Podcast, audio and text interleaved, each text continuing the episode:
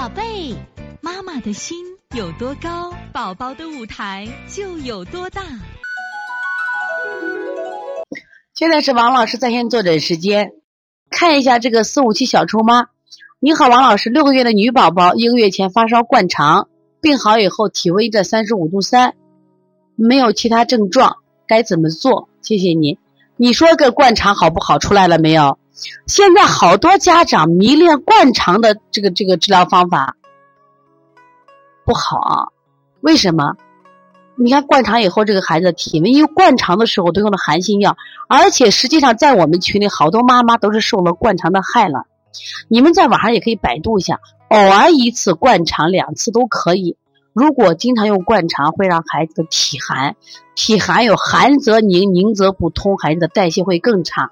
所以，如果是三十五度三啊，怎么办？你就给用补法做。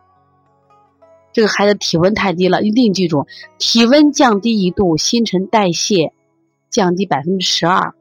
低体温啊，人容易生病，更容易生病。所以一定要体温，这个体温不正常啊，降了一度多了，用补法来给他做，补脾阳、补肾阳、外劳宫、推三关，一定要加推三关了啊。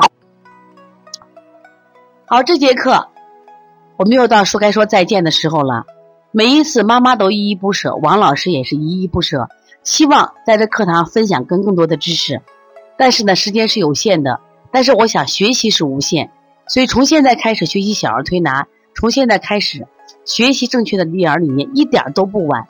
也希望我们今天听课的妈妈能把我们所有的知识，通过自己的学习，通过自己的分享，让更多的妈妈了解，走进邦尼康小儿推拿。走进邦尼康的课堂，让我们获得正确的育儿理念。